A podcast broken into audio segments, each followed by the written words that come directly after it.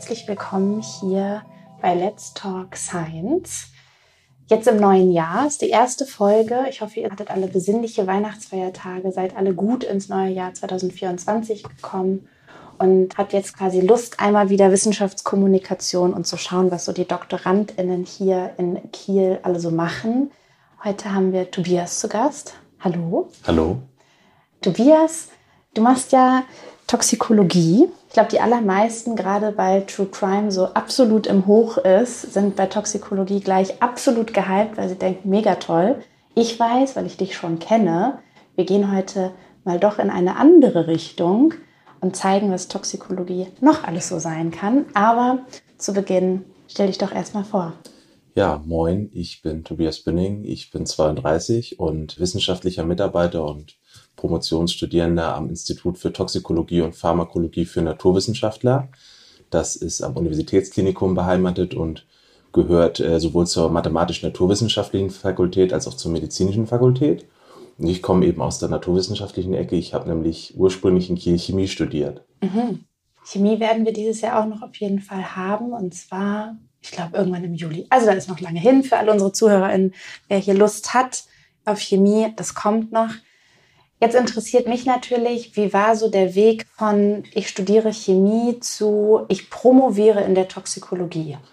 Ja, der Weg war tatsächlich gar nicht so geradlinig. Also mir war schon ziemlich früh klar, schon in meiner Kindheit und Jugend, dass ich Chemie total interessant finde und ich habe mir schon als Kind dann irgendwo Chemiebaukästen auf dem Flohmarkt gekauft und etwas planlos zusammengekippt und fand das alles ganz spannend und mhm habe mich dann darauf gefreut, als wir dann in der neunten Klasse irgendwann Chemie in der Schule bekommen haben. Das war dann interessant, aber doch nicht ganz so viele Explosionen und bunte Rauchwolken, wie man sich vielleicht als Kind das vorstellt. Trotzdem fand ich das sehr, sehr interessant. Ich habe das dann noch auch als Leistungskurs belegen dürfen. Und ja, mir war eigentlich von Anfang an klar, ich möchte Chemie studieren.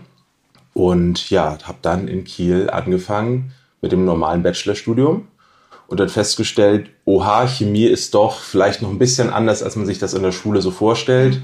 Ich habe zum einen nicht damit gerechnet, dass sehr viel mehr Mathematik und Physik doch noch wieder eine Rolle spielen wird, aber habe auch relativ schnell festgestellt, dass diese klassische synthetische Chemie, man stellt Dinge aus dem, ja, aus irgendwelchen Ausgangssubstanzen her, dass das gar nicht so meine Interessensrichtung ist, sondern dass ich das eigentlich viel interessanter finde, analytische Themen zu bearbeiten und habe dann meine Bachelorarbeit in der anorganischen Chemie über ein analytisches Thema geschrieben.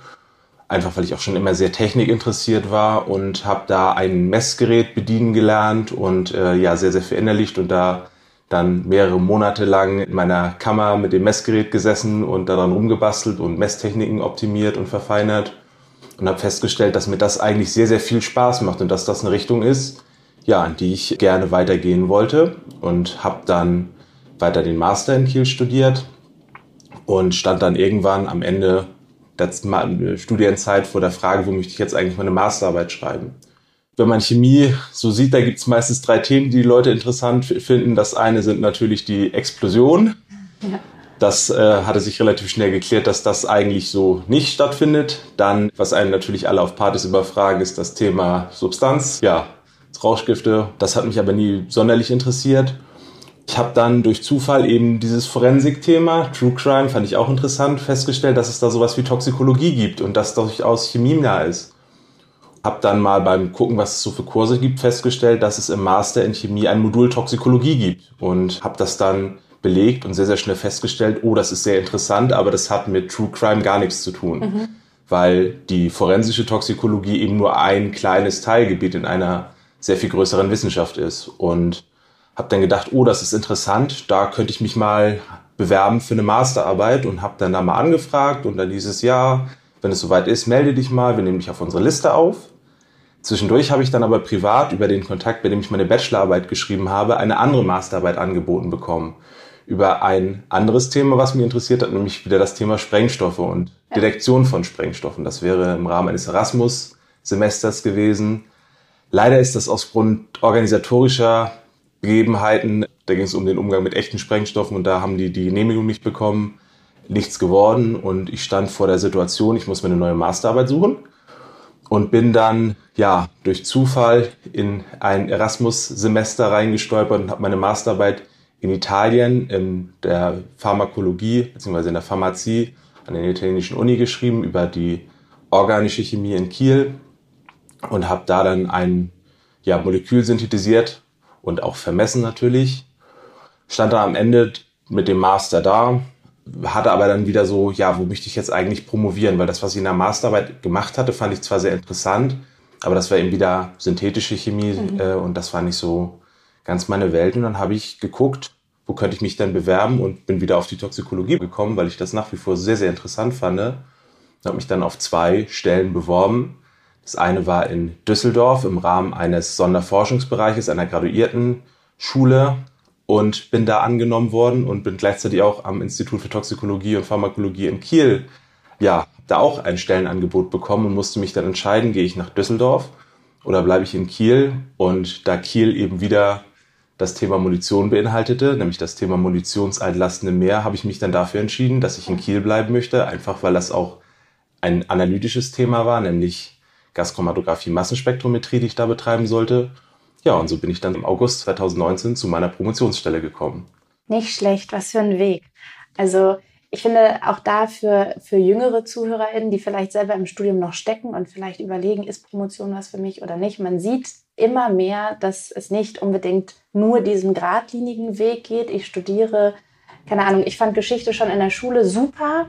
Das Studium war genauso, wie ich es mir vorgestellt habe. Und jetzt promoviere ich auch noch da, sondern es gibt immer mal Leute, die da links abbiegen oder da rechts abbiegen oder im Studium eben feststellen, wie du schon beschreibst, das Fach ist gar nicht unbedingt so wie in der Schule und es gibt so viele Teilbereiche noch in einem so großen Fach. Spätestens würde ich sagen, im Master spezialisiert man sich schon und dann mit der Promotion final. Einfach aus Interesse. Ich habe das jetzt immer öfter im Podcast, auch in anderen Bereichen, dass ich höre, dass es schon eine Frage ist. Geht man in die Wissenschaft? Geht man in eine Promotion? Dann auch hier in Deutschland. Ist Forschungskarriere dennoch attraktiv, um es mal so ein bisschen provokanter zu fragen? Was war so für dich der Punkt, wo du gesagt hast, das ist einfach meine Leidenschaft oder meine Berufung, ich möchte diese Promotion machen? Ja, wie bin ich in die Promotion gekommen? Ich muss jetzt ganz blöd sagen, ich war eigentlich von Anfang an des Studiums klar, weil in Chemie heißt es immer, in Chemie promovieren alle. Das stimmt heutzutage natürlich gar nicht mehr, aber ja.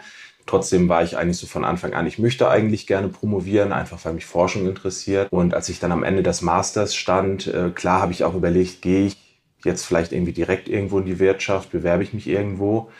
Aber ich hatte irgendwie schon das Gefühl, ich würde mich gerne noch weiter spezialisieren und ich würde gerne einfach noch weiter Dinge lernen. Und Analytik habe ich zwar im Studium natürlich gehabt, aber das fand ich schon sehr interessant und ja, dadurch, dass ich dann diese Stelle gefunden habe, war das eben sehr, sehr attraktiv, mich da weiter zu vertiefen mhm. und mich weiter in den in Dingen zu spezialisieren, die ich spannend finde.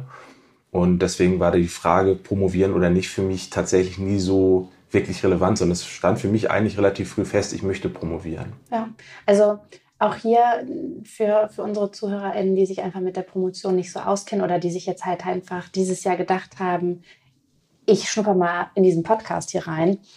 Nach der Promotion kann man natürlich immer noch sagen, Forschungskarriere, das ist es nicht. Ich möchte was anderes machen. Ich würde sagen, über 50 Prozent der Leute, die hier im Podcast waren und aus ihrer Promotionszeit erzählt haben, wussten entweder schon während der Promotion, das ist schön und nett, ich bin auch super begeistert, aber ich möchte das nicht weitermachen oder ich habe im Nachhinein erfahren, sie haben was anderes gemacht. Trotzdem kann man natürlich auch, wenn man Promotion dann macht, danach einen Postdoc machen, man kann noch weitergehen, habilitieren. Also da ist natürlich alles möglich. Ich würde aber sagen, bevor wir uns angucken, was du in Zukunft machen möchtest, gucken wir uns erstmal an, was du jetzt machst. Wir haben schon spannende Fachbegriffe gehört, mit denen ich noch nicht so viel anfangen kann.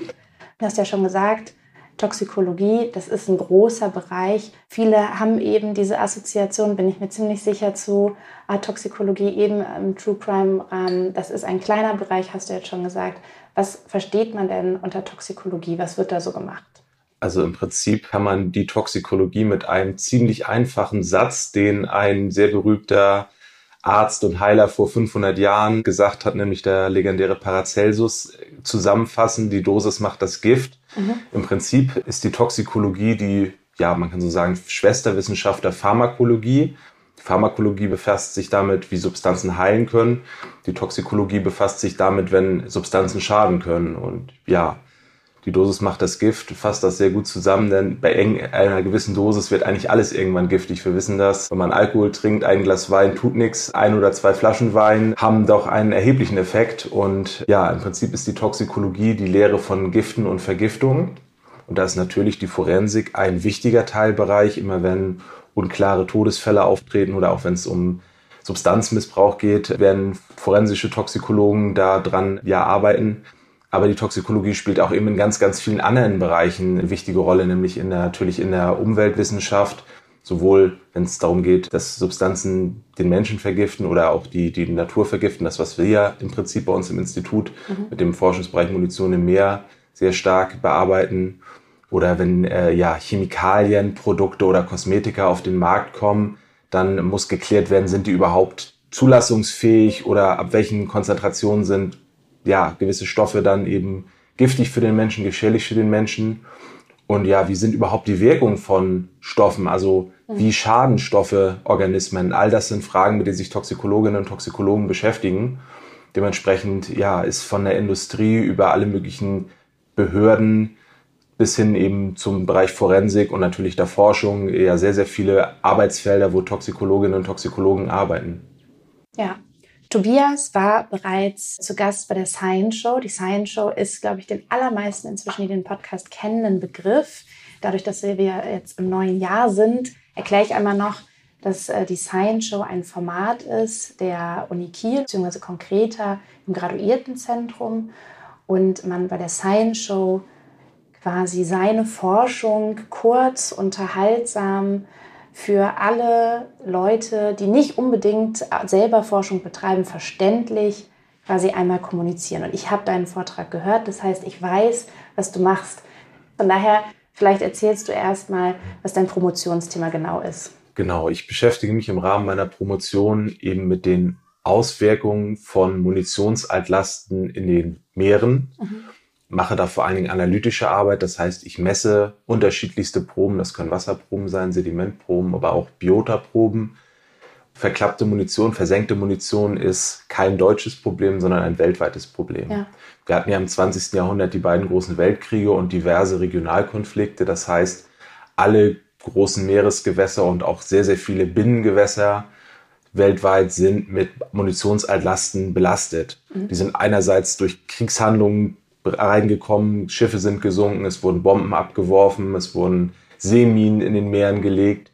Das ist die eine Hälfte des Problems. Und die andere Hälfte, das ist die Munitionsverklappung gewesen, weil Ende der Kriege hatte man noch sehr, sehr viel Munition übrig und die wollte man einfach, schnell, kostengünstig loswerden, auch so, dass dann eben keiner sich derer noch bemächtigen konnte und dann hat man sie einfach in die Meere geschmissen und in Deutschland alleine reden wir insgesamt von einer Schätzung von 1,6 Millionen Tonnen, die dann noch an Weltkriegsmunition in Nord- und Ostsee liegen. Davon mhm. ungefähr 300.000 Tonnen in der Ostsee und 1,3 Millionen Tonnen in der Nordsee.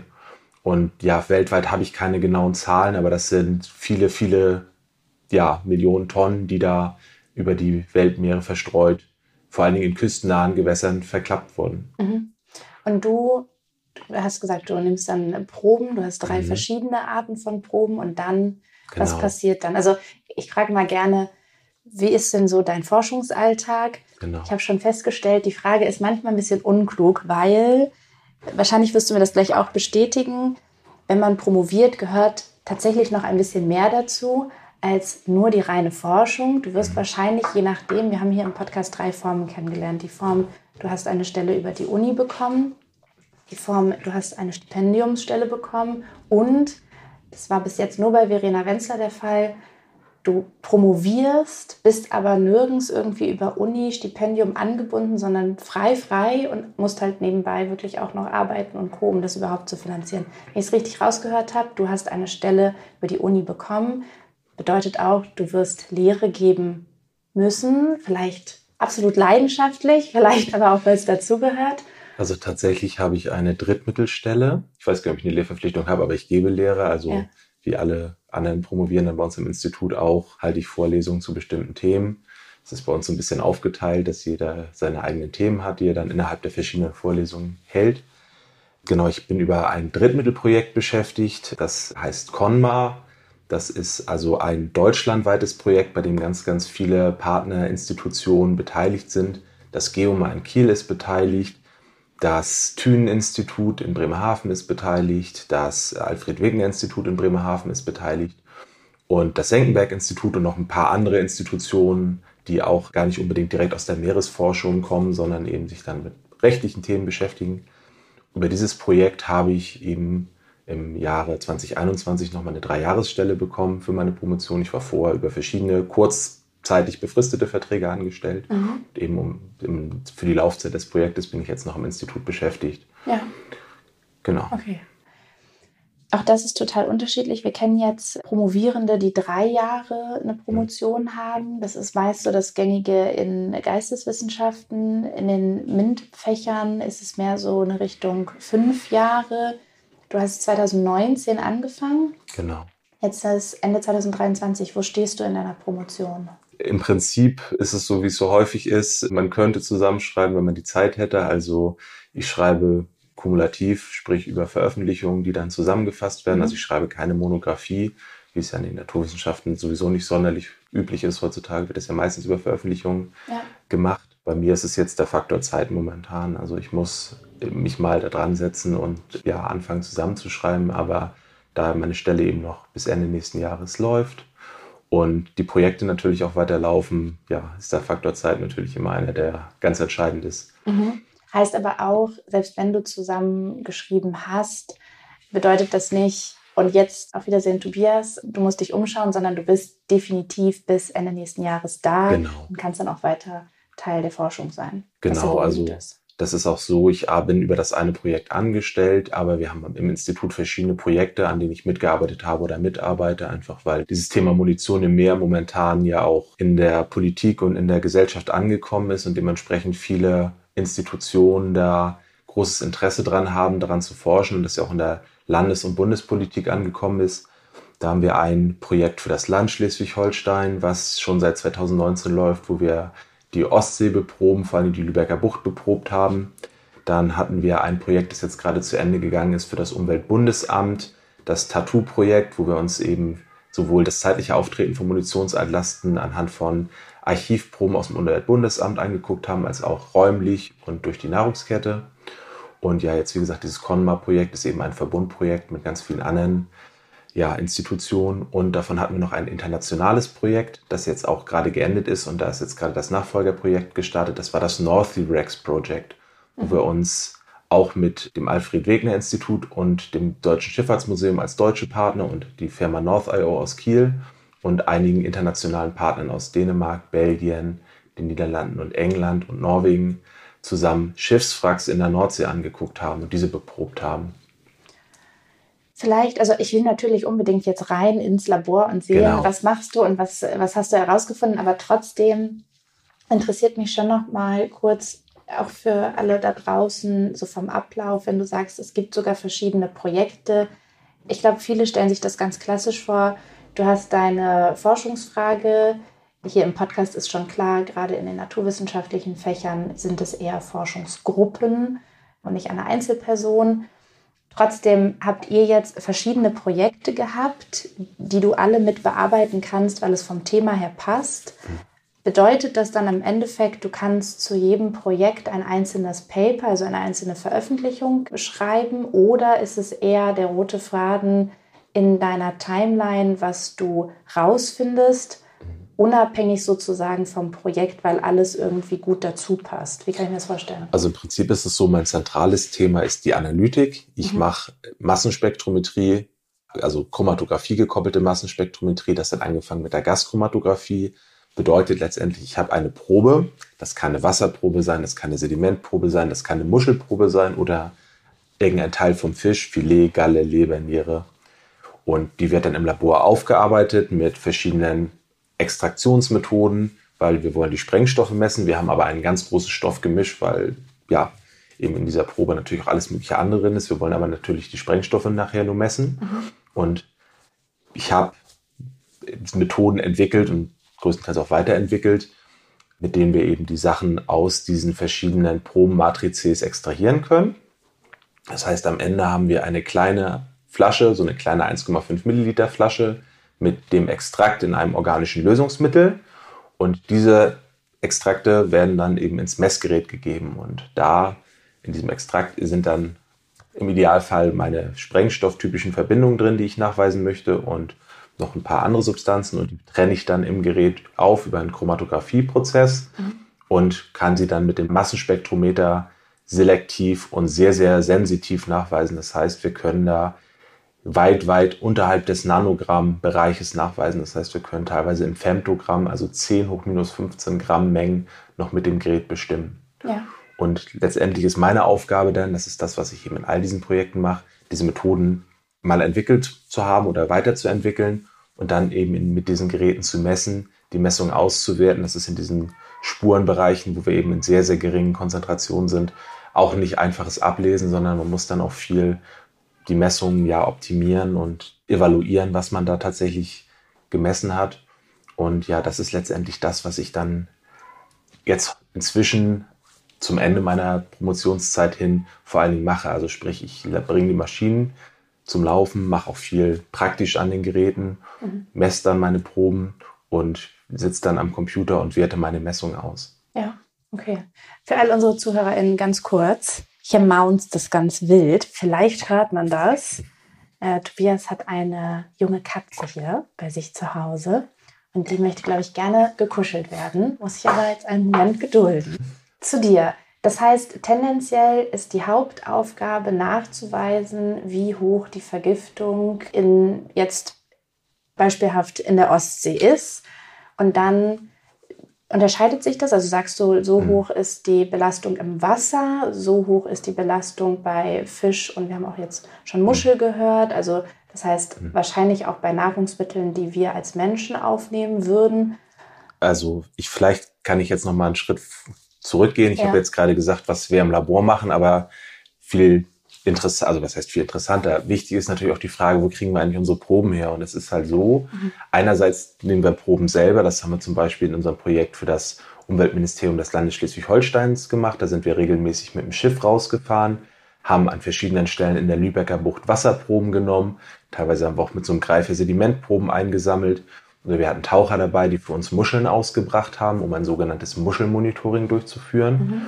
Und diese Proben haben wir dann teilweise noch an Bord des Schiffes verarbeitet. Wenn es Wasserproben waren, haben wir sie direkt über so spezielle Filter, wo wir eben die Sprengstoffe rausfiltrieren können, laufen lassen. Oder die anderen Proben haben wir dann eingefroren.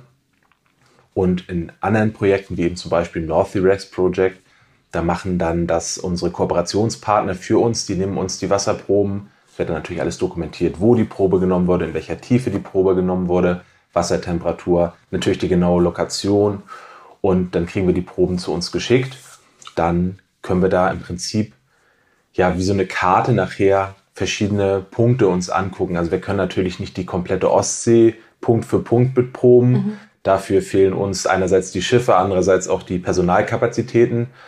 Aber wir kriegen da, wo wir gucken, dann eben ein relativ genaues Bild, wie die Belastung ist. Und das ist tatsächlich so, in der Ostsee finden wir eigentlich in jeder Wasserprobe diese sprengstofftypischen Verbindungen. Das ist vor allen Dingen das Trinitrotoluol, das TNT und auch einige Metabolite, also Produkte, die durch Umwandlung aus dem TNT entstehen, die leider nach wie vor toxisch sind. Deswegen ist es kein Abbauprodukt, aber ein sogenanntes Umbauprodukt. Und dann gibt es auch noch ein paar andere Sprengstoffe, die toxikologisch weniger ja, relevant sind, weil sie nicht so giftig sind, aber trotzdem eben auch an allen möglichen Stellen in der Meeresumwelt nachzuweisen sind. Mhm.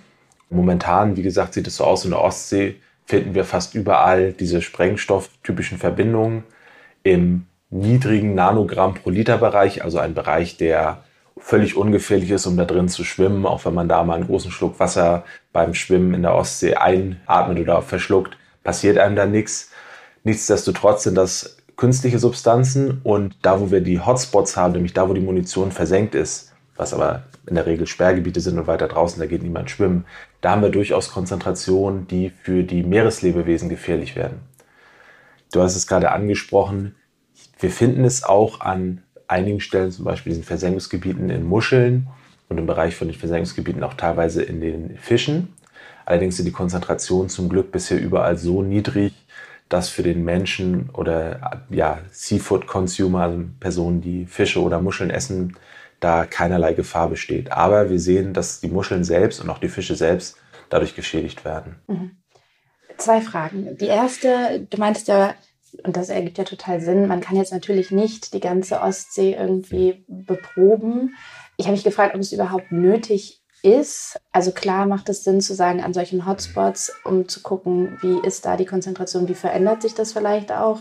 Aber auf der anderen Seite, wenn man überhaupt nachweist, hier liegt eine Belastung vor. Und jetzt der zweite Gedanke, vielleicht sind es dann nicht zwei Fragen, sondern geht es miteinander einher. Vermutlich wird es ja auch so sein, dass je länger die Munition noch dort liegen bleiben würde, ja auch weiterhin eine Belastung da ist. Ich weiß jetzt nicht, ob man sagt, sie wird stärker, weil je angegriffener die Munition ohnehin schon ist, desto eher lösen sich die Stoffe, das musst, musst du mir erzählen, aber mhm. ich kann mir nicht vorstellen, dass es jetzt gleich bleibt oder sogar weniger werden würde. Also es ist tatsächlich so, das Thema, dass die Munition da liegt, das ist natürlich sehr lange bekannt. Es gibt noch lebende Augenzeugen. Wir haben das durchaus schon gehabt, dass wenn wir im Bereich da in der, der Lübecker Bucht Vorträge gehalten haben, dass da dann Menschen auf uns zukamen, die da diese Verklappung noch miterlebt haben unmittelbar nach dem Krieg. Also dass die Munition da liegt, ist sehr, sehr lange bekannt und das ist kein Geheimnis. Es ist aber eben sehr lange so gewesen, dass vor allem die Politik und auch die Forschung gedacht hat, ja, das macht nichts. Das liegt im Meer, das, äh, wir können es nicht nachweisen. Das ist ungefährlich. Und dann ist es eben so gewesen, dass ein paar engagierte Personen Ende ja, der 2000er Jahre da dann angefangen haben, da sehr intensiv dran zu arbeiten und äh, das mit zu erforschen. Dann wurden eben erste Anstrengungen erhoben, diese Sprengstoffe nachzuweisen. Das wurden bei uns im Institut ums Jahr 2008, 2009 mhm. erste Muscheln gemessen, die direkt auf Altmunition ja, genommen wurden. Und da sind dann erstmals aufgetaucht, oder oh, kann man ja doch durchaus was messen. Es ist dann aber erstmal in einem Bericht gelandet und der ist dann erstmal auch nicht besonders publik geworden. Aber dank ja, relativ unermüdlicher Arbeit von eben Personen, vor allem im Landesumweltministerium, ist das Thema nicht komplett verschwunden, sondern wurde weiter ja, beforscht. Und dann gab es eben 2016 das erste ja, größere Forschungsprojekt namens UDEM. Also es gab auch Forschung, Forschungsprojekte, aber das erste, an dem unser Institut beteiligt war, war das UDEM-Projekt im Jahre 2016, wo dann im Jahr 2017 ein Paper erschienen ist, das erstmals nachgewiesen hat, dass wir wirklich eben in diesen Munitionsversenkungsgebieten, besonders da, wo die ja, großen Sachen liegen, wie zum Beispiel in der Kolberger Heide in der Kieler Mündung, wo Ankertauminen und Torpedoköpfe verklappt wurden und Grundminen und teilweise auch offener Sprengstoff liegt, dass da wirklich hohe Konzentrationen in den Muscheln nachweisbar sind und dass die Muscheln, die da eben im Bereich der Munition ausgebracht wurden, dass die eben also auch wirklich ja auf molekularer Ebene Schäden erleiden, dass das eben nicht den Meeresorganismen nichts macht. Und ab dem Zeitpunkt war dann klar, da ist tatsächlich ein Problem. Dann hat es allerdings auch noch einige Jahre gebraucht, bis das Ganze in der Politik ja wirklich Gehör gefunden hat, weil das Thema natürlich ein riesengroßes Thema ist. Und das aus dem Meer zu bergen, ja, das äh, wird sehr, sehr viel Geld kosten, aber inzwischen ist es tatsächlich im Koalitionsvertrag und jetzt soll tatsächlich wirklich die Bergung zeitnah starten. Ja, du sagtest eben gerade, ob das Problem schlimmer wird. Ja, das ist auf jeden Fall ein fortschreitendes Problem. Wenn man so eine Bombe ins Meer schmeißt, hat sie eine dicke Metallhülle, teilweise mehrere Zentimeter dick, aber 70 Jahre liegen unter Wasser, auch wenn die Ostsee jetzt nicht besonders salzhaltig ist, nagen so eine Bombenhülle doch irgendwann durch. Das heißt, die Hüllen bekommen Löcher. Durch die Löcher liegt der Sprengstoff dann offen an, am Kontakt mit dem Meerwasser, löst sich. Die Sprengstoffe sind nicht besonders gut löslich, aber in Spuren lösen sie schon und die Mengen, die sich da lösen, reichen eben, um dann eben in der Umgebung den Meeresorganismen zu schaden. Es ist natürlich auch so, jetzt ja, 75, 80 Jahre nach Ende des Krieges sind Metallhüllen zwar durchgerostet, haben Löcher, aber sind noch nicht komplett weg. Und wir kriegen vor allen Dingen dann ein Problem, wenn wir jetzt noch 50 Jahre warten oder 100 Jahre warten, ist da komplett die komplette Metallhülle durchgerostet. Der Sprengstoff liegt wirklich offen im Wasser. Wir können ihn aber nicht mehr ohne weiteres orten, weil dieses Auffinden der alten Munition ganz, ganz viel über so magnetometrische Prozesse läuft, dass man mit großen diese Magnetfeldsignaturen im, äh, dieser so Objekte im Wasser ortet was zum Beispiel die Kollegen vom Geomar oder von den Kampf mit Räumdiensten machen. Mhm. Und das funktioniert eben nicht mehr, wenn die Metallhülle irgendwann weg ist. Und irgendwann sind sie weggerostet. Das heißt, wenn wir jetzt noch länger warten, werden wir auf jeden Fall einen Anstieg der TNT-Konzentration im Wasser sehen. Verrückt. Ich stelle mir das vor. Also Für die Ostsee, du hast ja gesagt, der Salzgehalt ist nicht so hoch. Es gibt mhm. jetzt inzwischen Programme, es geht los. Wenn ich mir jetzt vorstelle, eingangs haben wir ja gesagt, es ist kein Ostseeproblem, sondern ein weltweites Problem. Natürlich ist da irgendwo durch mehr Wasser wahrscheinlich auch nochmal eine ganz andere Konzentration, aber ein höherer Salzgehalt. Länder, die sich vielleicht nicht so viel Gedanken darum machen, das nicht so auf dem Schirm haben. Wahrscheinlich gibt es schon genug Munition, die man gar nicht mehr orten kann, die jetzt irgendwo vor sich hin vegetiert. Also es ist natürlich so, also in der Ostsee liegt die Munition tatsächlich sehr, sehr offen. Wenn unsere Taucher da oder die Taucher, die für uns tauchen, die greifen da auf die Tauchgruppe der Uni Kiel viel zurück, mhm. die dann für uns eben im Bereich dieser versenkten Munition Proben nehmen dürfen, also natürlich nicht von der Munition, aber zum Beispiel Muscheln ausbringen können. Ja. Da in der Ostsee, wenn die dann Filme machen, die liegt ganz offen. In der Nordsee liegt ein Großteil der Munition eben nicht an der Meeresoberfläche, sondern ist sedimentiert. Das heißt, da ist eine gewisse Menge Sand drüber. Das heißt, das Ganze zu orten ist deutlich aufwendiger, einfach dadurch, dass durch die Gezeiten ja immer Sedimentbewegung stattfindet. Nichtsdestotrotz, wenn da zum Beispiel Windfarmen gebaut werden oder sowas wie ja, in der Jade dann der Jade Laserport gebaut wird. Jedes Mal ist vor eine sehr, sehr aufwendige, sehr, sehr teure, ja, Sondierung und Munitionsräumung notwendig, einfach weil da so unglaublich große Mengen liegen. Und deswegen Ostsee und Nordsee, also die Nordsee ist deutlich schwerer, sowohl von wissenschaftlicher Seite zu beproben, als nachher auch von technischer Seite zu räumen, mhm. einfach weil da die Bedingungen durch die Ebbe und Flut und einfach viel, viel rauer sind als in der vergleichsweise ruhigen Ostsee. Ja, wieder zwei Fragen. Erste Frage, bedeutet das, dass die Programme, die jetzt angestoßen werden, um die Munition aus dem Wasser zu holen, nur für die Ostsee erstmal beschlossen worden sind oder auch schon für die Nordsee? Also letztendlich sollen sowohl die Ostsee als auch die Nordsee beräumt werden. Mhm. Die Ostsee ist allerdings einfacher, weil die Bedingungen einfacher sind. Es gibt Firmen, die kommerziell die Nordsee beräumen. Viele von den großen Kampfmittelbergungsfirmen machen das ganz routinemäßig, aber das ist natürlich sehr, sehr teuer und momentan ist nicht nur die Räumung ein Problem, sondern vor allen Dingen auch die Entsorgung dieser alten Munition. Das heißt, man braucht eine Lösung. Da gibt es auch Konzepte, die auch schon sehr weit entwickelt, aber eben noch nicht technisch umgesetzt sind, diese Munition eben nicht an Land zu holen, was auch verwaltungsjuristisch schwierig ist, sondern auf Pontons direkt an Ort und Stelle unschädlich zu machen, sprich die Bomben dann zu zersägen und den Sprengstoff zu verbrennen oder anderweitig umzusetzen. Einfach damit das Ganze nicht an Land kommt, weil diese Mengen so groß sind, dass die Lokalitäten, die es an Land gibt, um alte Munition zu entsorgen, einfach mengenmäßig damit überfordert werden. Das heißt, man braucht letztendlich eine Lösung, die an Ort und Stelle diese Munition unschädlich machen kann. Ja. Ich denke die ganze Zeit, das klingt ja, also es klingt alles unfassbar logisch und sinnvoll. Und trotzdem klingt es auf der anderen Seite so surreal, Thema Munition und dass Leute einfach unfassbar viel Munition in diesem Wasser versenkt haben. Das ist ja auch so weit weg und so weit weg von unserer Realität, dass man sich das teilweise gar nicht vorstellen kann, dass da so viel liegt, dass man es nicht an Land bringen könnte, um es dann dort dementsprechend zu entsorgen, sondern dass man wirklich überlegt, wie kann man damit überhaupt umgehen und wie kann man das überhaupt handeln. Das finde ich schon ähm, zumindest für mich total verrückt in der Vorstellung. Jetzt meine zweite Frage.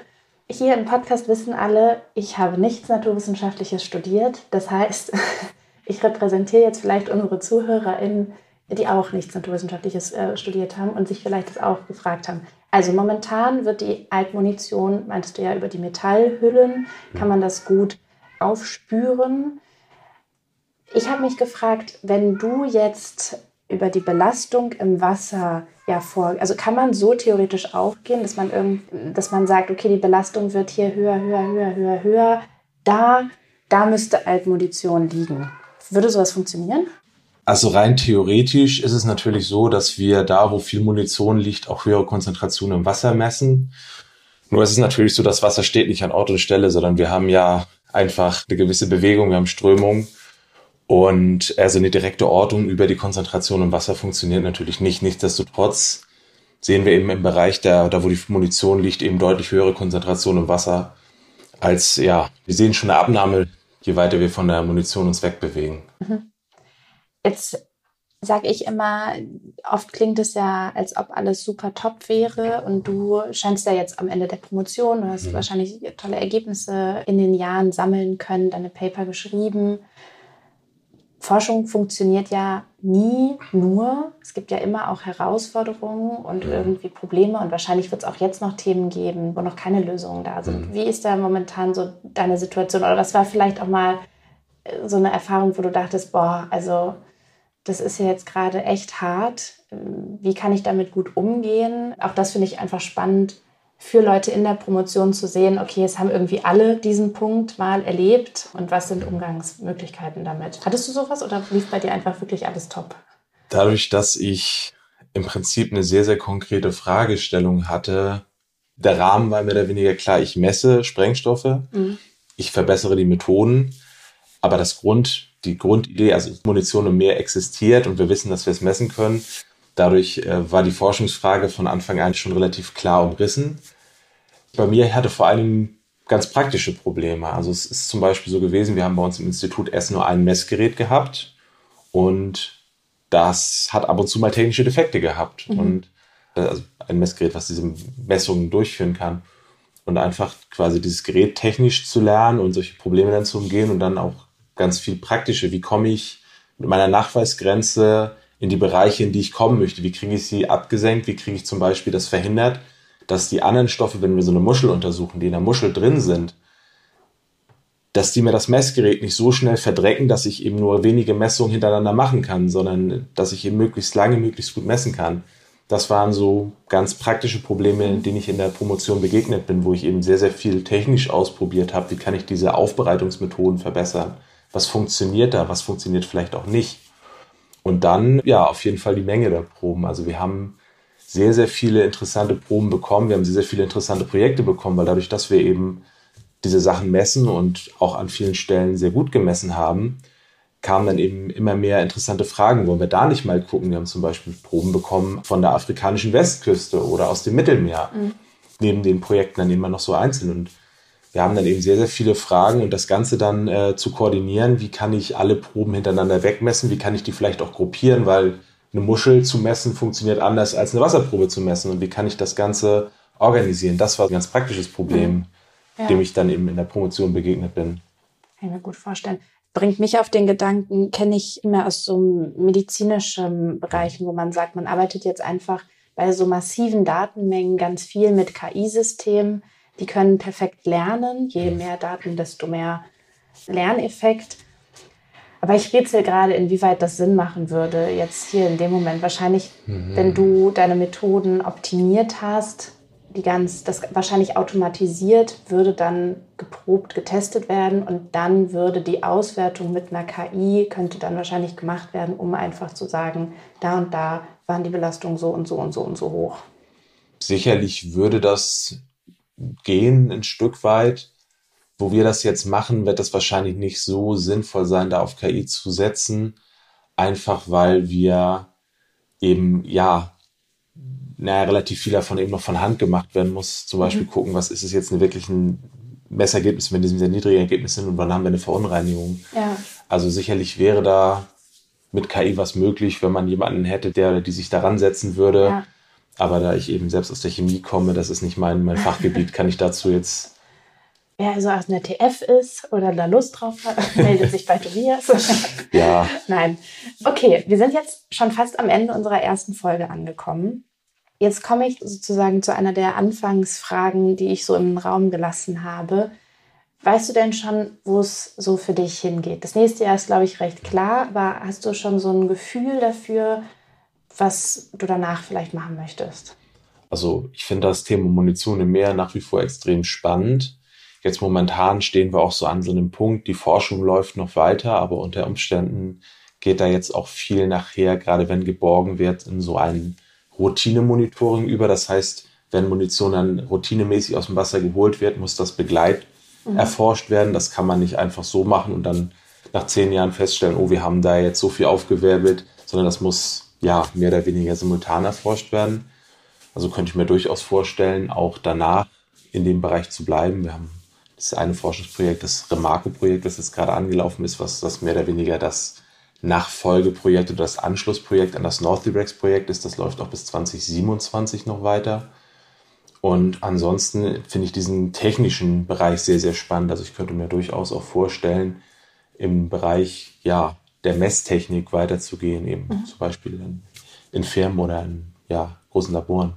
Ja, das heißt, es ist eigentlich alles offen. Also bei dem ersten, was du jetzt beschrieben hast, könntest du dann in der Forschung bleiben? Also würdest du sagen, man kann da einen Postdoc dranhängen äh, ja, und daran kombinieren? Oder könntest du sogar über dieses Projekt angestellt werden, dann als das, Experte? Ja. Solche Stellen gibt es durchaus, auch in den, den äh, ja, extrauniversitären Forschungseinrichtungen. Ja. Im Prinzip ist das alles noch relativ offen. Ich habe mich da noch nicht festgelegt, aber ich mag da auch bisher noch nichts ausschließen. Also ja, okay. gucken, wie, das, wie sich das Ganze thematisch entwickelt. Ja, aber finde ich irgendwie ganz schön. Also das zu sagen, das Thema ist einfach super meins und welche Stelle es dann irgendwie wird, ich kann mich, kann mir alles vorstellen. Hauptsache es ist dieses Thema, wofür ich brenne. Also ich kenne auch einfach viele Promovierende, die sagen, boah, ich kann mir einfach Lehre auf gar keinen Fall weiter vorstellen. Es ist nicht meins, deshalb kann Forschungskarriere auch nicht mhm. meins sein, weil es bedeutet automatisch, ich mache auch weiter Lehre oder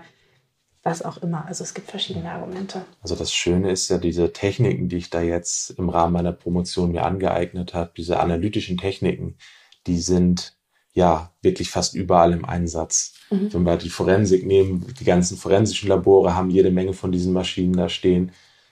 Entwickelnde Firmen haben diese Maschinen stehen. Ich weiß, dass zum Beispiel die Firma Birkenstoff fünf von den Geräten gekauft hat, was ich da stehen habe, um zum Beispiel ihre Materialien, die sie bekommen, auf Schadstoffe zu untersuchen. Das heißt, diese Technik mhm. oder auch die ganzen Landeslabore haben diese Geräte. Diese Technik ist universell überall im Einsatz. Das heißt, Analytik ja, ist ein sehr großes Feld, in dem, dem ich theoretisch da arbeiten könnte. Und das ist auch schon mal ein sehr ja, beruhigender, beruhigendes Wissen, dass ja. das eben keine reine Nischentechnik ist, sondern dass das was ist, was eben sehr, sehr universell überall eingesetzt wird. Ja, schön. So, dann bedanke ich mich schon mal hier für deinen, deinen Besuch. Und in der nächsten Folge unterhalten wir uns ganz klassisch, wie hier im Podcast-Format immer, über Wissenschaftskommunikation und deine Erfahrungen sowohl an der Uni, vielleicht aber ja auch darüber hinaus. Ich bin ganz gespannt. Und für unsere ZuhörerInnen gilt, wer das Gefühl habt, ich habe heute nicht unbedingt nur die Fragen gestellt, die ihr im Kopf jetzt noch habt, dürft ihr euch natürlich bei Tobias melden. Sehr Tobias gerne. nickt. Sehr gut. Die Kontaktdaten findet ihr entweder, wenn ihr Tobias googelt, natürlich über die Uni-Seite, aber ich packe sie auch nochmal in die Show Notes. Und wenn ihr Fragen allgemein zur Uni habt oder auch einfach euch für die Projekte interessiert, scheut euch nicht zu schreiben oder wie gesagt in die Show Notes zu gucken. Ich würde einfach alles das, von dem du uns erzählt hast, mal mit verlinken, dass man sich da nochmal belesen kann, wenn man Lust drauf hat. Und ja, bis in zwei Wochen. Tschüss. Tschüss.